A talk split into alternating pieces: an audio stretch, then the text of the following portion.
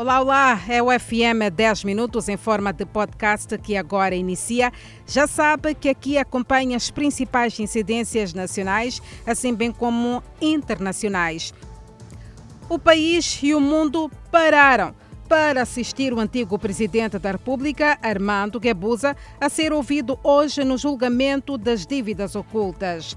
Nas primeiras horas do dia, incertezas pairavam sobre a audição do último declarante do julgamento das dívidas ocultas. É que, durante a madrugada, o principal posto de transformação que alimenta a zona do Infulene, onde também fica localizado o estabelecimento especial de máxima segurança, vulgo BO, supostamente foi vandalizado.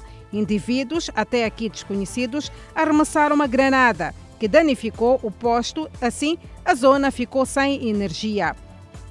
O estrondo da explosão também fez com que os agentes afetos ao estabelecimento penitenciário saíssem em defesa da segurança e, segundo testemunhas, houve uma troca de tiros. No muro de vedação da BO ainda são visíveis as marcas das balas. Foi exatamente o trabalho de perícia que levou o atraso no arranque do julgamento das dívidas ocultas, que das 10 iniciou às 11 começaram os questionamentos. Ao Ministério Público, Armando Guebuza não aceitou falar sobre aspectos ligados à soberania no tribunal. O antigo presidente entende que matérias de soberania não deveriam ser tratadas publicamente, como decorreu com o julgamento das dívidas ocultas. Nas suas declarações, Armando Guebuza disse que não se lembra de ter dirigido alguma reunião de criação da MAM e Ematum. Todavia, confirma que, como comandante-chefe, ordenou a criação das empresas. O julgamento das dívidas ocultas iniciou a 23 de agosto de 2021 foram ouvidos 19 réus, 56 declarantes, sendo o último o antigo presidente da República, Armando Emílio Guebuza. Neste escândalo do maior rombo financeiro, o Estado moçambicano ficou lesado em 2,2 mil milhões de meticais. Ainda sobre o julgamento das dívidas ocultas, o réu Renato Matussa, antigo conselheiro político do presidente Armando Emílio Guebuza, viu chegar a primeira condenação da sexta sessão do Tribunal Judicial da cidade de Maputo. Matusse, que tinha sido dado cinco dias para constituir um mandatário judicial após a expulsão dos advogados Salvador Camate e Jaime Sunda, foi condenado a pagar 15 mil meticais do Código de Custas Judiciais por ter nomeado Teodoro Watt, um advogado que o tribunal já havia retirado. Assim fica claro que os advogados Salvador Camate e Jaime Sunda não voltam à tenda da BO, pelo menos para defender os constituintes deste processo. Na altura, o tribunal disse que o caso das dívidas ocultas teria escolhido um advogado oficioso, mas o réu disse que não seria confortável. Acabou nomeando o advogado Abdul Ghani. Armando Guebuz, antigo presidente da República, é o último declarante a ser ouvido neste processo das dívidas ocultas.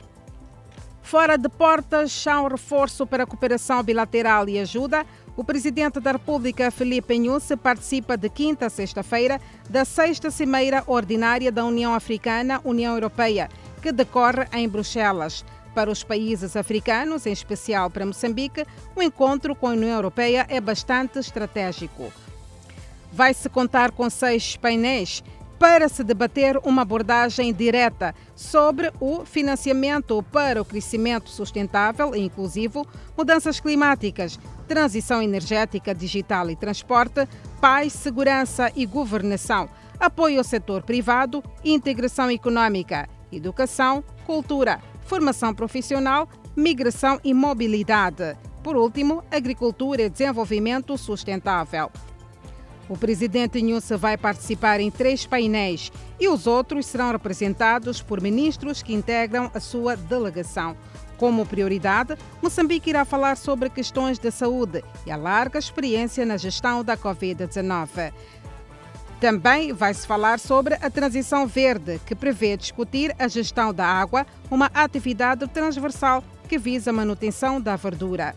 Deste encontro, Moçambique quer também sair com soluções práticas para a transição digital que suporta a conectividade fiável, a industrialização e a juventude.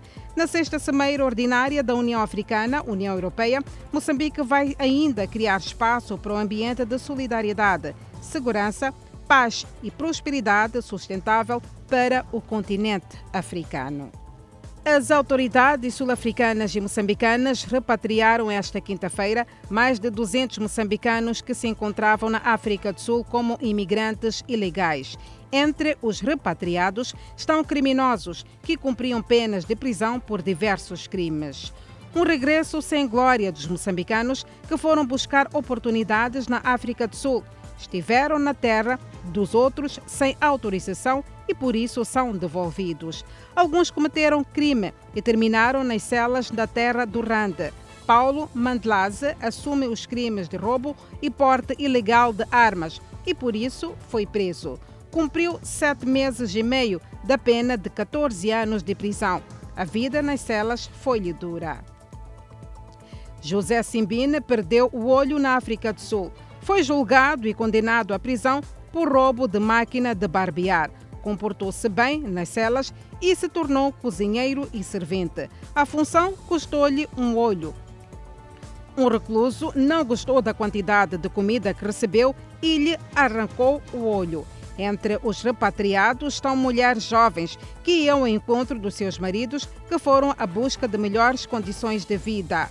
O modo do teste do corona causou tantos constrangimentos. Altina não deixava os profissionais de saúde inserirem o palito nas fossas nasais. O Serviço Nacional de Migração diz estar tudo acautelado para os repatriados serem levados aos seus destinos, de acordo com as suas províncias de origem, havendo ainda a necessidade de se aferir se são todos moçambicanos. Escolas e alunos dizem estar prontos para as aulas de educação física, cuja retoma foi anunciada no pronunciamento do Presidente da República na gestão da pandemia do coronavírus. As aulas de educação física retomam dois anos depois da pausa. A Escola Secundária 4 de Outubro, em Ressano Garcia, já estava pronta para a retoma das aulas de educação física. Aguardava apenas a comunicação do presidente. Justino Novella, diretor adjunto, diz faltarem algumas instruções do Ministério e as direções. Ângelo Sacata é professor de Educação Física.